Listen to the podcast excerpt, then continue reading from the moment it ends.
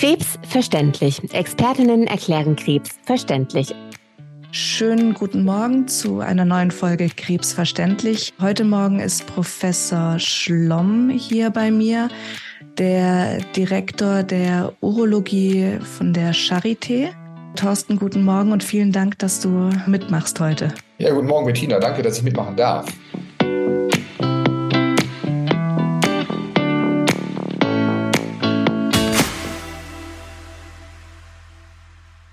Ja, wir haben uns ja kennengelernt vor ein paar Wochen auf der YesCon von Yes We Cancer. Ich habe dich dann direkt angesprochen, weil das ja krebsverständlich und Yes We Cancer die gleiche Idee verfolgt, nämlich den Patienten was Gutes zu tun und Aufklärung zu leisten, wo vielleicht noch Defizite sind. Und du warst dann so nett zu sagen, okay, ich bin direkt dabei und klär mit dir zusammen ein bisschen über die Prostata-Chirurgie auf beim Prostatakarzinom.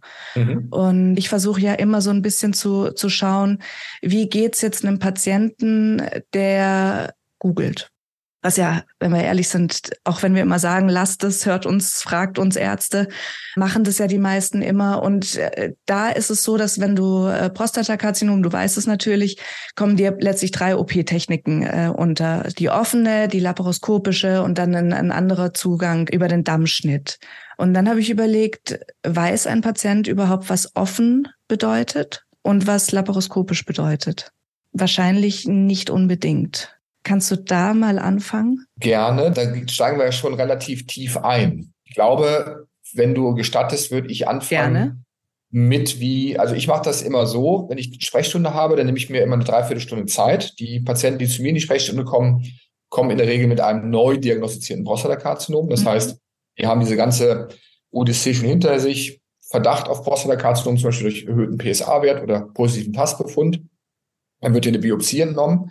Und anhand an dieser Biopsie können wir den Tumor ja sehr genau einschätzen. Das ist ja anders als bei anderen Tumoren. Wir haben halt immer ein Stück Tumor schon vorher, was wir unter Mikroskop begutachten können.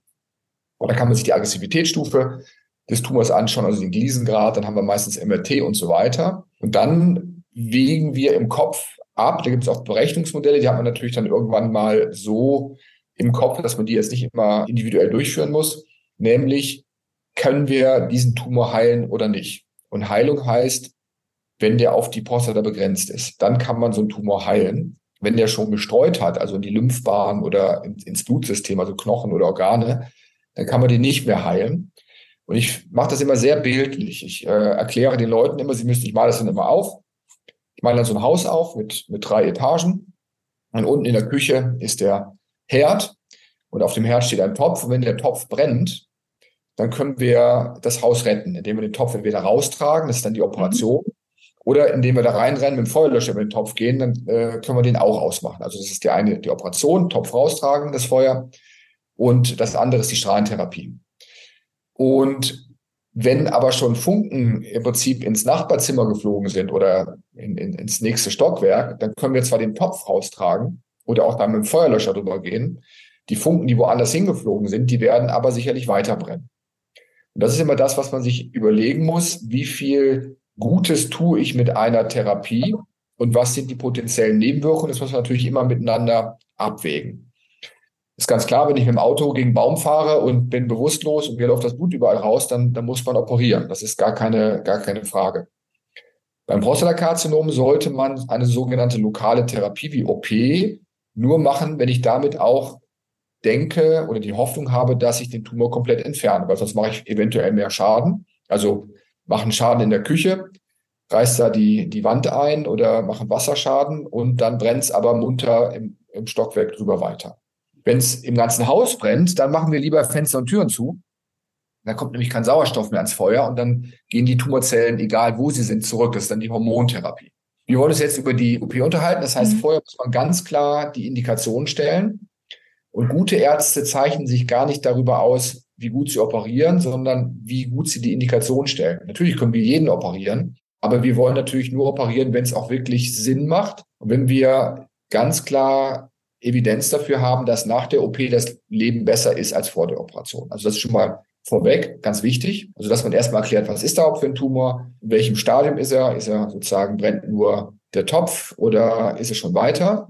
Und dann kann man weitermachen. Das ist letztlich und, das, ähm, worüber wir hier immer wieder auch sprechen, ähm, dass man sich auch wenn es Leitlinien gibt, individuell immer jeden Patienten auch anschauen muss. Wie alt ist der? Was hat er für eine Lebensqualität?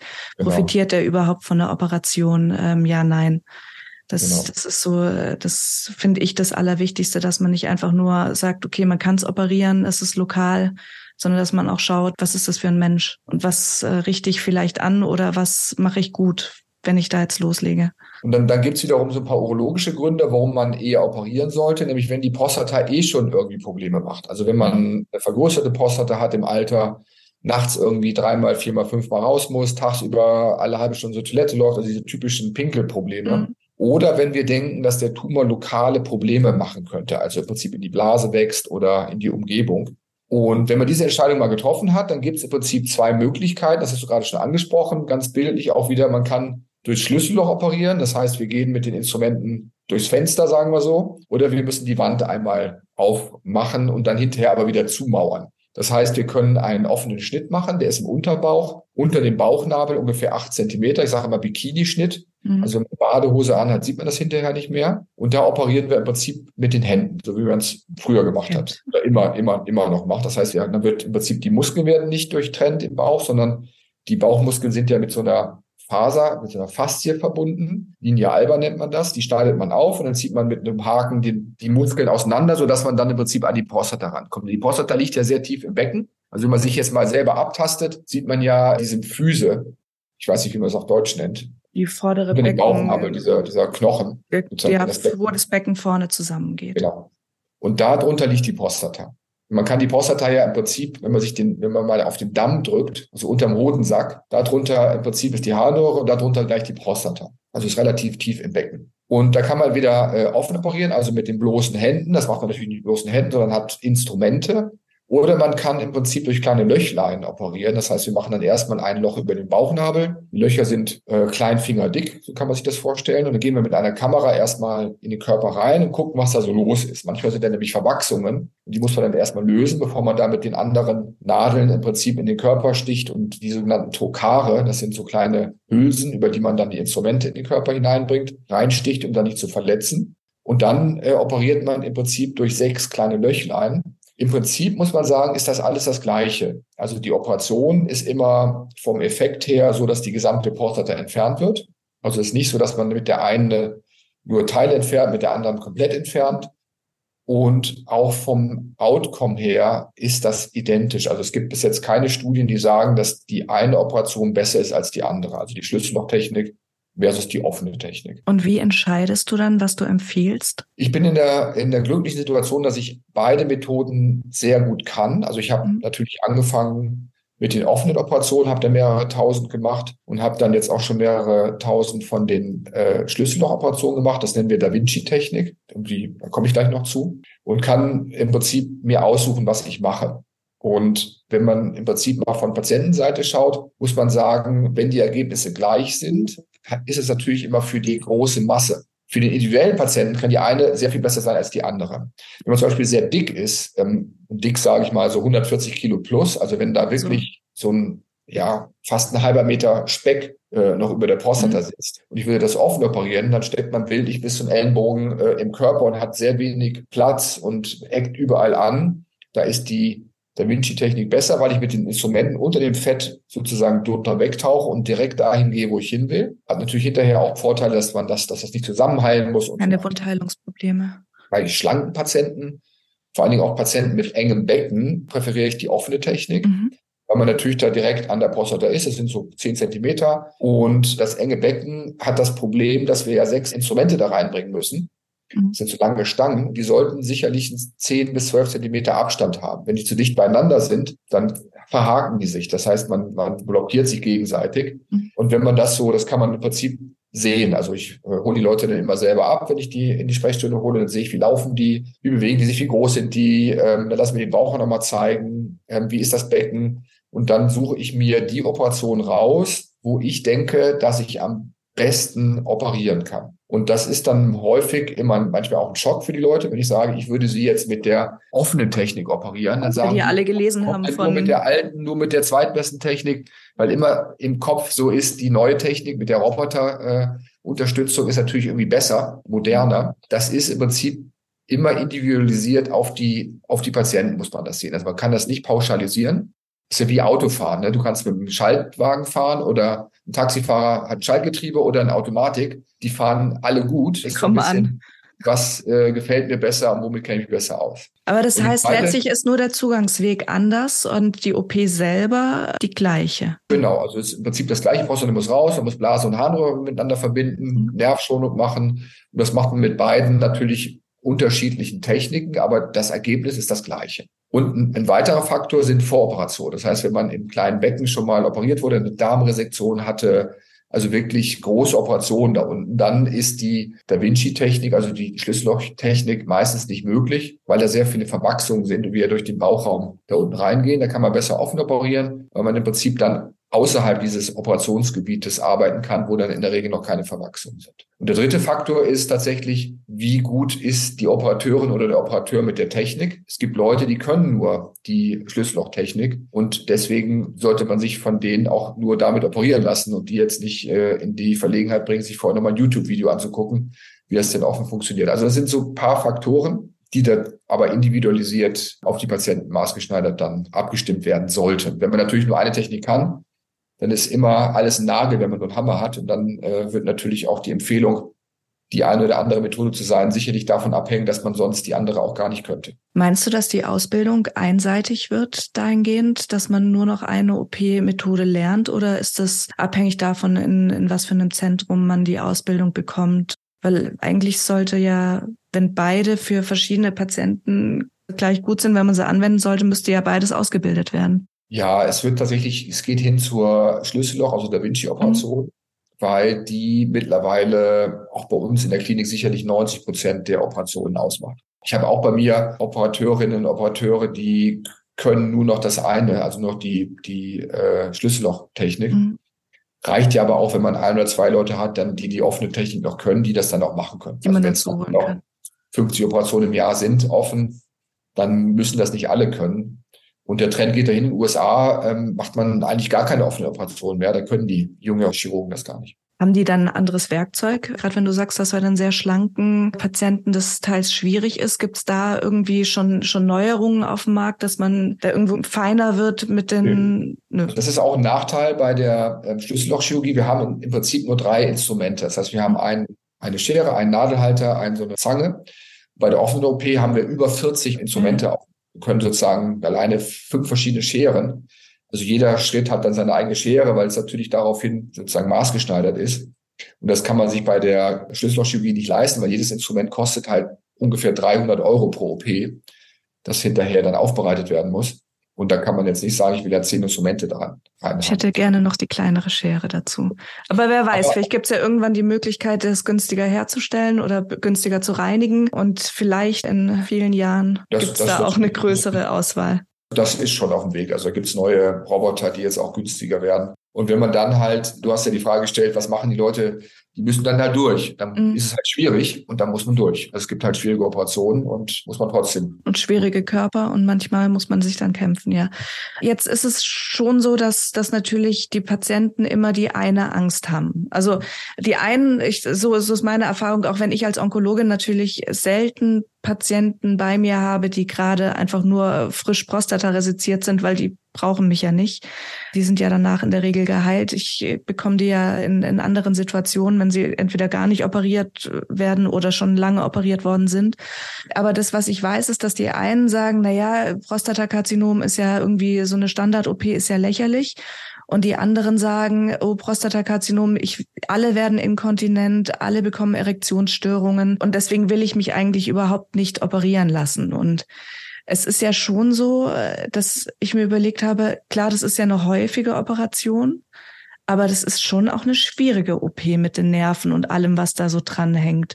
Kannst du da den Patienten auf irgendeine Art und Weise die Angst nehmen vor dieser Blasenschwäche und vor den Erektionsstörungen? Kann man dann sagen, okay, wenn ich den und den Operateur mir aussuche, ist das seltener oder wenn, wenn ich wirklich ein ganz kleines Karzinom habe oder ja, gibt's da irgendwas, was du sagst? Oder wenn jetzt jemand eine ganz große Angst hat, dass du dann sagst, nee, dann, dann lieber Finger weg? Also die Angst kann man klar nehmen durch Fakten. Und ich weiß zum Beispiel meine Ergebnisse aufs Komma genau, weil mhm. wir ähm, schon ewig, ich komme ja aus Hamburg, aus der Martini-Klinik, mhm. die größte Prostata-Chirurgie-Klinik ja. der Welt.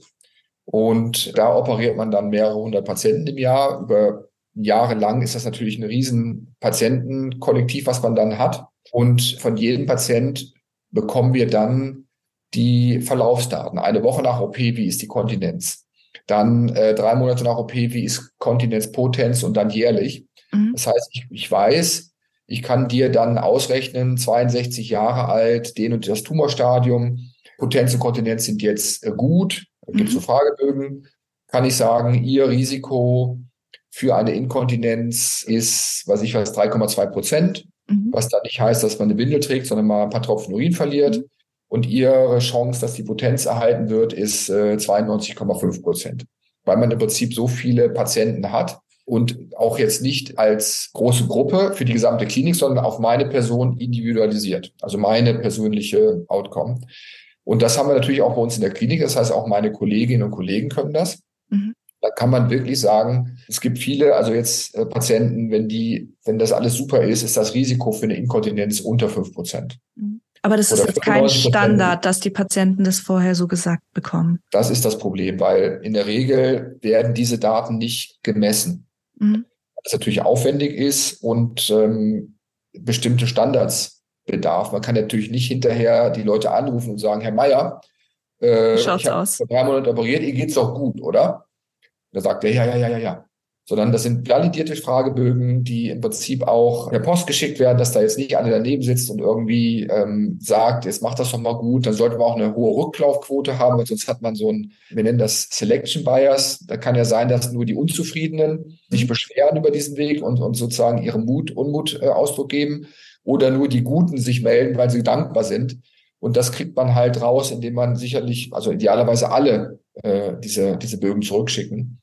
Und damit äh, kann man eine ganz gute Statistik machen und weiß auch, wie man selber steht. Man muss ja überlegen, ich habe letztens in der Familienfeier irgendwie wurde ich als ja als arrogant äh, sozusagen fehlinterpretiert, weil ich gesagt habe, ich habe auch schon Familienmitglieder halt operiert und dass ich mir das zutraue, dann meine ich ja, ich kann mir das ja nur zutrauen. Ich kann ja nur operieren, wenn ich denke, dass ich auch richtig gut bin, weil sonst wäre ich ja ein schlechter Mensch. Ja. ich denke, ich wäre irgendwie, die Leute wären bei meinem, äh, meinem Kollegen besser aufgehoben, ich operiere die trotzdem, wäre das ja irgendwie korrupt.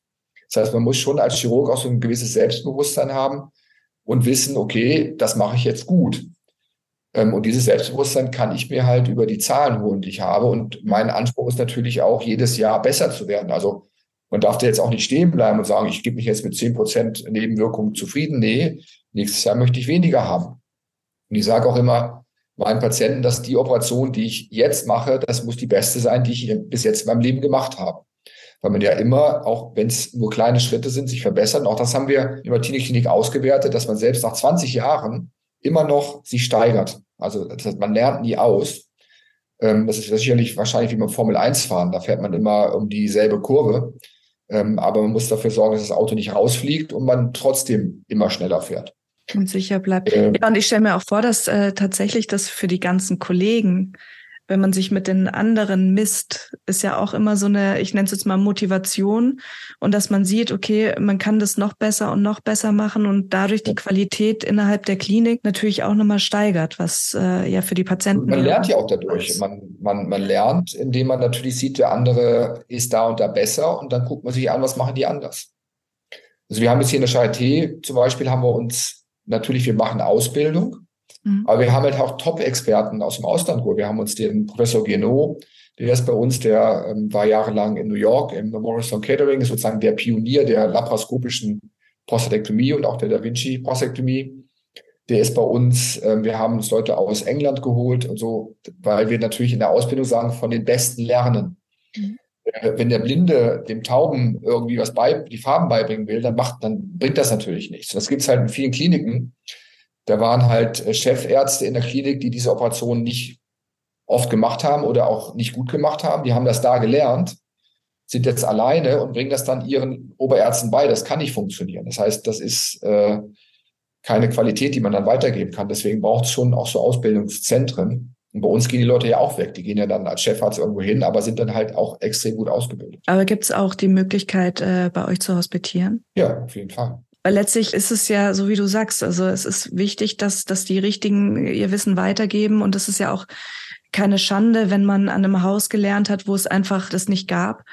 Aber jetzt, um vielleicht allen, die nicht die Möglichkeit haben, sich bei euch operieren zu lassen oder in Hamburg, die müssen ja jetzt keine Angst haben, dass es ja einfach diese Qualitätsmerkmale nicht gibt. Wie würdest du, wenn du jetzt in einem anderen Haus wärst, wo es das Ganze nicht gibt, mit den Patienten sprechen, wenn du diese Prozentzahlen nicht sagen könntest? Das ist schwierig, weil publizierte Daten gibt es tatsächlich nur von den Krankenkassen. Mhm. Den Barmer-Report, wo die quasi das selber ausgewertet haben mit ihren Patienten. Und diese Daten sind katastrophal. Da gibt es Inkontinenzraten, die liegen bei 40, 50 Prozent. Ja, die habe ich nämlich ja. auch gelesen. Und das sind natürlich äh, Faktor 10 höher als das, was, was, was wir machen. Ich kenne die Zahlen natürlich nicht von anderen Kliniken, aber ich kenne ja Patienten, die danach zu uns kommen, mhm. die dann Rezidiv haben und, und so weiter. Und mhm. dann fragt man natürlich auch, also was Potenz und Kontinenz angeht und so weiter. Und da bekommt man schon so ein Gefühl, wo das gut gemacht wird. Und das, mhm. man kennt sich ja natürlich auch in der Szene. Mhm. Es gibt ja mittlerweile auch viele, die jetzt Chef irgendwo sind, die tatsächlich auch diese Schule mitgemacht haben, also die sozusagen aus Hamburg kommen oder auch mhm. von uns kommen oder aus anderen Kliniken. Man kann eigentlich schon sagen, in den großen Unikliniken ist, ist ein gutes Niveau, weil natürlich auch mhm. da man muss ja überlegen, wie, was mache ich, wenn ich jetzt äh, im Prinzip alles mache. Also ich muss heute eine Niere operieren, morgen Penis, äh, übermorgen äh, dann, dann mache ich diese Operation relativ selten und kriege auch nicht viel Erfahrung. Weil man muss das wirklich kontinuierlich, wie Sport. Man kann nicht eben Marathon laufen äh, und dann drei Jahre wieder nicht und dann wieder ein. Das heißt, man muss da, da dranbleiben. Und ähm, da geht es im Prinzip auch um Fallzahlen. Und wenn man sich die großen Kliniken in Deutschland anschaut, haben die natürlich Fallzahlen und können es sich erlauben, im Prinzip Teams, also wir nennen das Department, was dann da Leute sind, die sich darauf spezialisiert haben. Also, dass man sagt, da ist ein Oberarzt, der macht bei uns nur Prostata. Und das ist immer gut, weil im Prinzip man da natürlich ein ganz anderes Setting hat.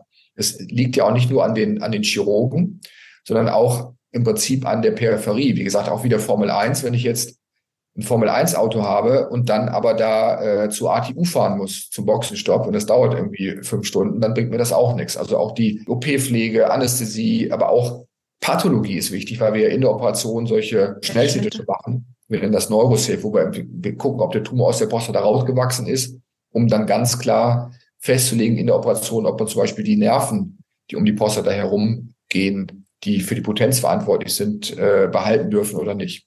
Also das Gesamtteam ist da wichtig. Und ein guter Indikator ist zum Beispiel auch, ob ein Zentrum ähm, zertifiziert ist von der Deutschen Krebsgesellschaft. Weil dann werden diese Zahlen eigentlich immer abgeprüft. Berufen, ja.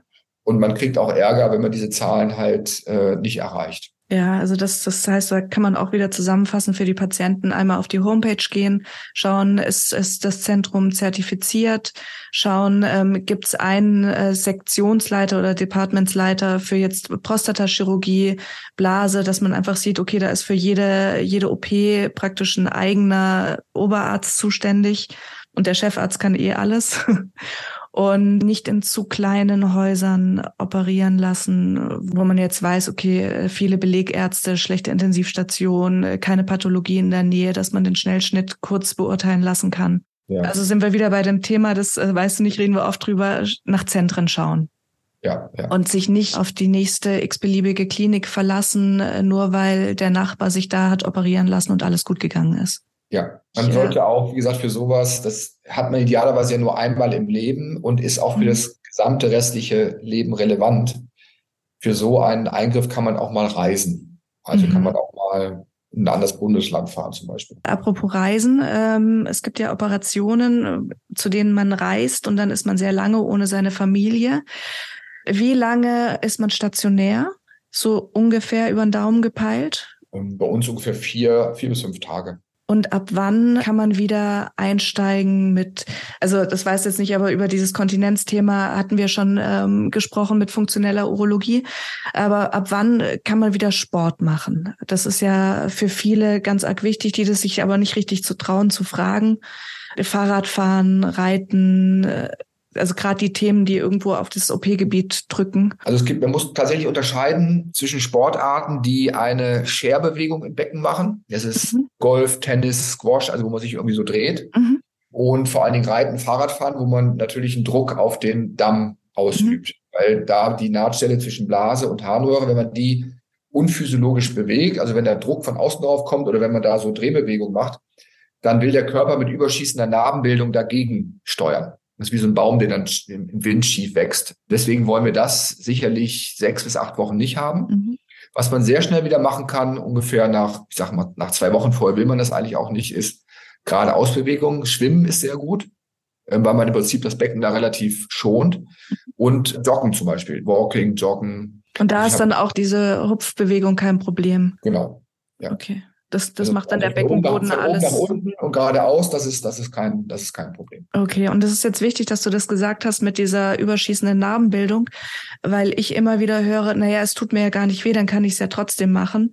Aber einfach, dass, dass die Patienten wissen, auch wenn es geht von, vom Schmerzempfinden und man unbedingt wieder aufs Rennrad will oder was auch immer, es ist schon sinnvoll auszuharren, ja. ähm, weil das dann wiederum zu Vernarbungen führen kann, die dann vielleicht auf die Harnröhre drücken oder. Genau, dann, dann kann es dafür sein, dazu, dass die Harnröhre zunarbt. Das nennt man Struktur. Mhm. Und dann klappt es mit dem Wasserlassen schlecht, dann müsste man vielleicht nochmal eine zweite OP machen, wo man diese Struktur wieder eröffnet, was dann aber auch wieder nicht gut ist, weil man dann wieder Vernarbung kriegt. Also es könnte so ein, so ein Kreislauf sein, der dann irgendwie nie endet. Also dann lieber mal zwei, drei Wochen darauf hören, was der Arzt sagt wir geben da auch immer so eine Checkliste mit, mhm. was man ab wann wieder machen darf.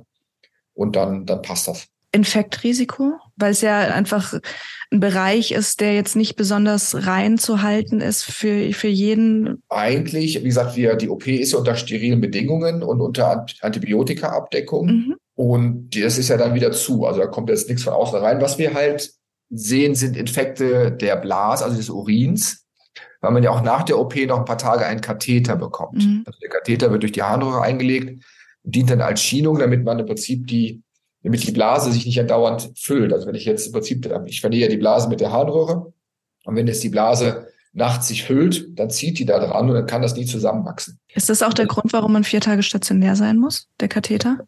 Äh, man mit? muss die vier, also in den USA geht man am nächsten Tag nach Hause. Okay. In den USA ist man im Prinzip fast keine 24 Stunden in, in der Klinik. Mhm. In Deutschland muss man, also es gibt ja so Mindestverweildauern, die festgelegt sind, glaube ich, drei oder vier Tage da sein.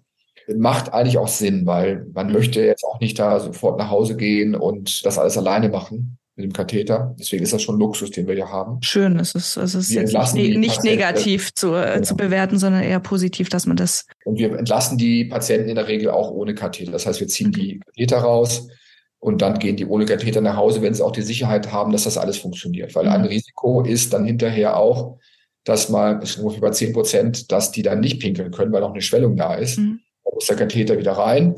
Und da sollte man dann halt das auch vorsichtig machen, damit man die Nahtstelle nicht wieder aufreißt. Das machen wir dann zum Beispiel unter Röntgenkontrolle. Okay. Und wenn man dann irgendwo zu Hause ist, dann äh, ist das wahrscheinlich schwierig, wenn man dann in die Notaufnahme ins nächste Krankenhaus fährt. Dann jubelt ja, da Katheter rein, wie bei jedem, und dann kann da was passieren. Aber das decken wir alles ab. Das heißt, wir haben ja viele Patienten, die nicht aus Berlin kommen, sondern aus Süddeutschland oder auch aus dem Ausland, die wirklich dann reinfliegen und dann auch nach einer Woche wieder zurückfliegen. Also das, das passt schon. Okay, also das geht relativ schnell. Ihr nehmt auch an und ihr habt auch die Kapazität von anderen Bundesländern anzunehmen oder sind dann die Wartezeiten enorm auf, auf die OP? Wie ist da so ja, der Schnitt? Wenn es jetzt ein ganz, äh, ganz normal äh, das Prostatakarzinom ist, das wirklich nicht lokal fortgeschritten ist, wo es wahrscheinlich keine Komplikationen gibt, wo man Zeit also hätte also der, zu warten. Die, die, Routine, also die, man kann warten eigentlich fast immer drei Monate, also ohne dass da was passiert. Mhm. Dass da Und das ist auch wahrscheinlich so der Schnitt, den die Patienten auf einen OP-Termin. Ja, wir haben bei uns von Sprechstunde, also bis von Indikationsstellung OP bis OP in der Regel so sechs Wochen. Wir haben natürlich immer auch dann Notfälle, wo man sagt, das ist ein Tumor, der muss jetzt schnell operiert werden. Das kriegen wir dann hin. Wir haben ja Verschiebemasse, wir haben ja große OP-Kapazität und dann kann man natürlich schon sagen, also wir machen Nierentransplantationen äh, über 100 im Jahr. Das ist im Prinzip dann immer ein Nachtprogramm oder auch ein Tagprogramm, wo natürlich, wenn so eine Niere kommt, muss man das natürlich machen. Das, das ja. kann man nicht sagen, ich mache jetzt die Elektiv-OP, die seit zwei Monaten geplant ist. Das heißt, wir sind es gewohnt, im Prinzip auch hin und her zu shiften. Hin und her zu shiften und können dann auch solche Sachen natürlich, wir haben ja, wie gesagt, auch andere Nieren, äh, blutende Nierentumor, blutende Blasentumor, wo dann mehrere Stunden OP-Zeit für so eine OP sind. Das kriegen wir ja in so einer Akutklinik immer alles gut abgedeckt. Okay. Zum Schluss nochmal, ich hatte initial gesagt, wir hatten uns äh, bei der YesCon äh, über Yes We Cancer kennengelernt. Da bist du ja im Advisory Board ähm, mit drinnen.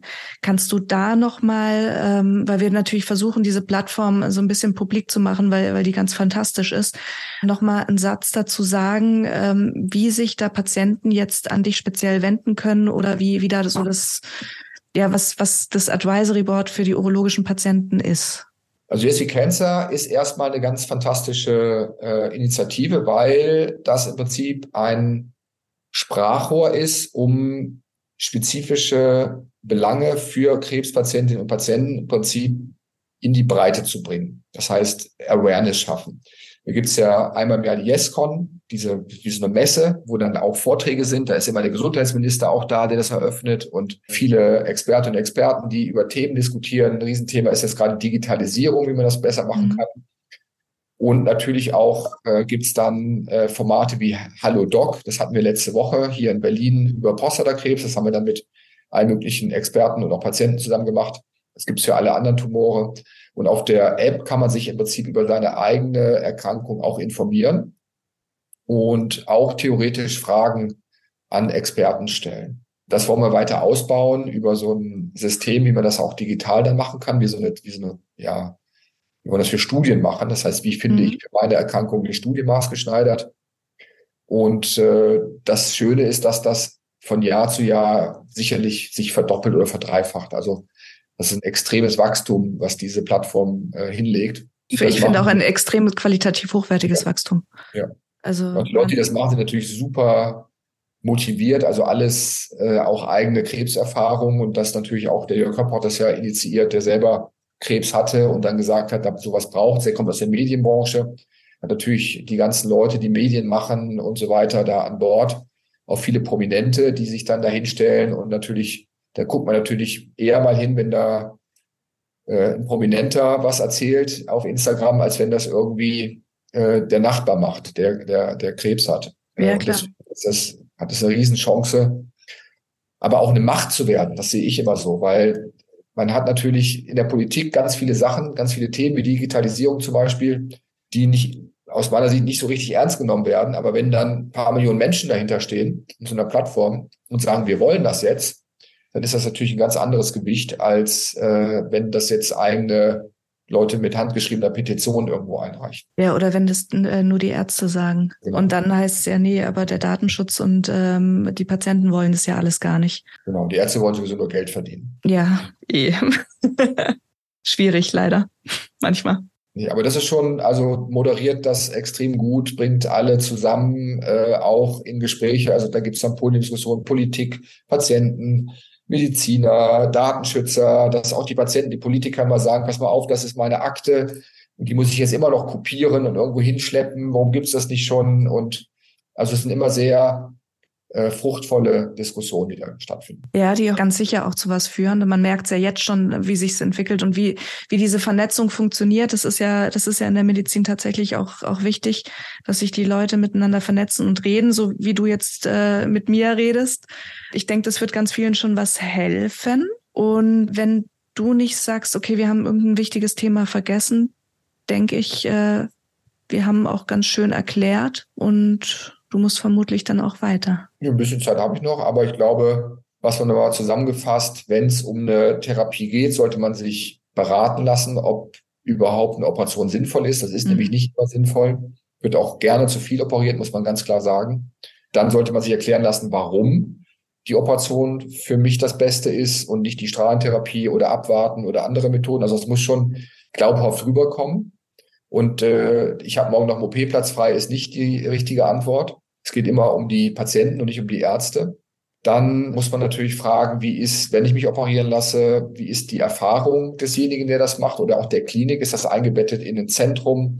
Werden diese Fälle in Tumorboards besprochen? Also das ist natürlich auch gefordert von der Deutschen Krebsgesellschaft, dass jetzt nicht ich sage als Chirurg, ich operiere sie. Der Strahlentherapeut hätte aber gesagt, so ich hätte, also Bestrahlung ist viel besser, sondern man setzt sich zusammen. Und dann gibt es einen Tumorboardbeschluss, wo alle unterschreiben und sagen, ja, für sie ist die Operation die beste Methode. Das ist immer ganz wichtig. Und in dem Fall muss man sagen, ist es ja auch in der Regel, ist es kein Notfall. Das heißt, genau. man kann diesen Tumorbordbeschluss gut äh, abwarten. Das ist was, wo wir immer wieder drüber reden, dass natürlich in vielen Kliniken nur einmal die Woche das, äh, das Tumorbord ist und manchmal muss man den Weg, auch wenn es die Vorgabe ist, dass jeder Patient durchs Board geht, mal abkürzen. Aber beim Prostatakarzinom ist es was, wo, ich denke, wir beide ganz klar sagen können, da kann man einen Tumorbordbeschluss gut abwarten. Ja, den, den sollte man einfordern. Also ohne den in der Hand würde ich mich nicht operieren lassen. Als Krebspatient äh, sowieso sollte man immer nach einem Tumorbordbeschluss fragen oder äh, ob der behandelnde Arzt an irgendein Zentrum angegliedert ist, weil sonst sollte man schon wieder einen, einen Schritt zurückgehen und nochmal nach links und rechts zu gucken, nach, nach anderen Kliniken. Risiken fragen, Inkontinenz, Potenz, Heilungsraten und wenn dann gestottert wird, und das ist schon super, sollte man fragen, wie, wie woher wissen Sie das denn? Verfolgen Sie Ihre Patienten selber? Mhm. Und sollte da auch sicher sein, dass derjenige weiß, was er tut. Und das ist, das ein Problem. Ich glaube, das trauen sich ganz viele Patienten nicht. Deswegen ist es super wichtig, dass du das jetzt nochmal so explizit sagst, dass auch aus chirurgischer Sicht es okay ist, wenn ein, ein Patient sich hinstellt und diese Themen überlegt und abfragt. Da muss ja, sich keiner schämen. Das, ist völlig okay. Es ist, ja geht der, um das der, eigene Leben. Aus der Familie, da wird dann nicht getraut, ja, ich, ah, der ist so nett und der äh, Belegarzt, der operiert dann noch in der Klinik irgendwie zweimal im Monat und der und hat sich so viel Mühe gegeben. Mühe gegeben, ist nett und hat, hat mich immer gut betreut. Das sind keine harten Kriterien, die für gute Operationsqualität sprechen. Nein. Mühe gegeben, nett, ist super. Soll, soll, Ärzte sollen auch nett, und, aber das hat, ist es nicht im Prinzip eine, eine Qualitätsbeschreibung von einem guten Chirurg. Die können auch nett sein und gut sein, die können aber auch nett sein und schlecht sein. Und deswegen, ich meine, wenn wir jetzt die Männer sich ein Auto kaufen gehen, dann laufen die auch zu zehn Händler und fahren Probe und handeln und irgendwas und sind sich auch nicht zu peinlich. Aber bei Ärzten ist das irgendwie noch so eine Sache, da ist so eine Obrigkeitshörig noch da. Es gibt viele Urologen und viele Chirurgen und da kann man auch gerne wechseln. Aber das macht man ja einmal im Leben. Und wenn man dann mit den Folgen die letzten 40 Jahre seines Lebens rumläuft, das ist nicht wert. Man sollte schon überzeugt sein, dass das für einen gut ist. Und da nochmal, es ist, geht nicht einfach nur um eine Routine Prostatakarzinomoperation, sondern das ist eine diffizile OP, wo viele Nerven äh, und äh, Organe irgendwo in diesem Feld liegen, die man verletzen kann. Ja. Das ist die Prostata, die Samenblase, der Harnleiter, die Blase, es ist die Nerven. Äh, ja. Da ist einfach zu viel um sich von, von Freunden und Bekannten sagen zu lassen, Prostatakarzinom hat ja eh jeder Mann, das kannst gerade überall operieren lassen, kann eh jeder. Was auch eine gute Frage ist, wie lange dauert so eine Operation? Mm, ah ja, stimmt. Wenn Leute dann sagen 45 Minuten oder 60 Minuten, dann weiß man, das kann nicht gut sein. Mm. So, man, für so eine Operation mit allem drum und dran, wenn man auch Schnellschnitte macht in der OP, die kriegt man unter zwei Stunden, kriegt man die qualitativ eigentlich nicht richtig hin. Ich sag noch mal ganz kurz, weil wir das tatsächlich, glaube ich, noch nie behandelt hatten, das Thema, dass, dass ich es noch mal gebracht hat. Ein Schnellschnitt ist letztlich, ähm, ihr operiert und ein Teil von dem Prostatagewebe wird optimalerweise, wenn es ein großes Zentrum ist, in die Rohrbombe ge gebracht oder es kommt ein Student, bringt es äh, in die Pathologie. Der Pathologe schaut sich das Präparat an und sieht sind da Krebszellen drin? Ja, nein. Und gibt die kurze Rückmeldung in den OP zurück, ähm, damit ihr als Chirurgen wisst, ähm, wie kann ich operieren? Ist da der Nerv mit drinnen? Ist, ist der, der Resektionsrand, also euer Schnittrand, ist der frei? Und dann hat auch der Patient die Gewährleistung, dass da nicht zum Schluss heißt, okay, da ist noch was übergeblieben oder wir müssen noch mal nachschneiden oder wir haben viel zu viel rausgenommen. Genau, richtig. Also man kann sich das so vorstellen, Prostata ist wie eine Mandarine. Und um die eigentliche Mandarine läuft ja die Mandarinenschale. Und in dieser Schale ist immer so ein weißes Knibbelzeug drin, was man eigentlich versucht hat, so was dann abzumachen. Das heißt, wir, wir machen die Schale mit diesem weißen Knibbelzeug, das sind die Nerven, präparieren wir ab, dass die Mandarine blank ist, dass da nichts Weißes mehr drauf ist. Und das Weiße ist nämlich das, was wir behalten wollen, das sind die Nerven. Und das darf man tun. Das ist wirklich ein Zehntel Millimeter äh, Gewebe, was man da quasi, wie so ein Tesafilm, den man abzieht. Also da ist keine Schicht dazwischen. Mhm. Und da muss man natürlich sicher sein, dass nicht Tumorzellen über den Rand in dieses weiße Knibbelzeug reingewachsen sind. Und wenn ich jetzt das weiße Knibbelzeug in die Pathologie schicke, dann muss ich es aus dem Körper nehmen, dann ist es geschädigt. Wir machen es andersrum. Wir nehmen im Prinzip die Mandarine, die diesen, diesen Nerven mal angelegen hat, also der Schale, und schicken den gesamten Rand und die Hälfte der Prostate ist das fast, schicken wir in die Pathologie und die machen dann ganz viele kleine Schnitte und schauen sich an, ob Tumorzellen irgendwo an den Rand herangegangen sind. wenn das passiert ist, dann wissen wir das. Wir haben so eine dreidimensionale äh, Sicht da drauf und können dann sagen, vorne rechts oben ist Tumor ausgebrochen, zwei Millimeter. Und dann nehmen wir vorne rechts oben eine Fläche von vier Millimetern weg, weil man noch einen Sicherheitsabstand haben möchte. Und dann hat man in der Regel den Tumor da auch komplett raus. Das heißt, wir machen das total maßgeschneidert und nehmen nicht einfach alle Nerven raus. Das muss man machen, wenn man diese Methode nicht hat, weil natürlich sonst das Risiko hoch ist, dass man einen Tumor zurücklässt. Und wir würden natürlich auch einen Tumor sehen, den man sonst unterschätzt hätte. Das heißt, die, die Heilungschancen sind besser. Und man erhält im Prinzip bei einem viel höheren Anteil der Patienten die Erektionsnerven, weil man maßgeschneidert nur das Gewebe entfernen muss, was betroffen ist. Und häufig kann man die Nerven komplett drin lassen. Und das ist sozusagen der Unterschied. Und bei uns sitzen die Pathologen tatsächlich im OP. Das heißt, die sitzen, wir haben ja wie 20 OP-Säle oder sowas und da sitzt die zentral und dann bringen die alle, okay, alle das äh, können das dann da reinbringen. Kann ja auch mal rein hingehen und, und sich das angucken, wenn man möchte. Also das ist halt, das muss man vorhalten. Das kann man nicht, wenn man diese OP zweimal in der Woche macht, kann man jetzt nicht ein Team von fünf Leuten, die diese Schnellschnitte machen, die warten da ja drauf, ähm, kann man da jetzt nicht hinsetzen und die äh, eine Stunde warten lassen. Äh, dass das mal so schnell schnell kommt. Also nochmal Zentrum, Zentrum, Zentrum. Ja. Also man kann es nicht anders sagen. Prostata ist eine OP für große Häuser, ja. für Zentren. Nicht nur große Häuser, sondern für Zentren. Und wenn man nicht sich, wenn man sich nicht sicher ist, Yes We Cancer, Yes App, da kann man sich informieren, wo kann ich mich operieren, an, auf die Homepage gucken oder im Zweifel Unikliniken. Ja, in Unikliniken macht man in der Regel nichts falsch. Die sind auch natürlich, man kennt, also die müssen sich ja auch irgendwie in der Szene so ein bisschen behaupten. Also man kann da jetzt nicht Quatsch machen. Das würde dann schon mhm. publik, also in Unikliniken ist man in der Regel sehr gut aufgehoben. Und im absoluten Zweifel Hamburg oder Charité. Richtig. Also im absoluten Zweifel Charité oder Hamburg. So rum gesagt, sorry.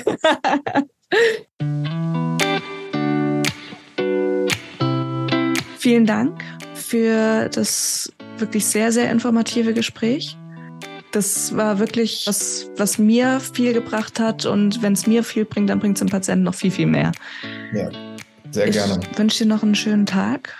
Danke. Und hoffentlich bis bald. Danke dir. Schönen Tag Tschüss. auch.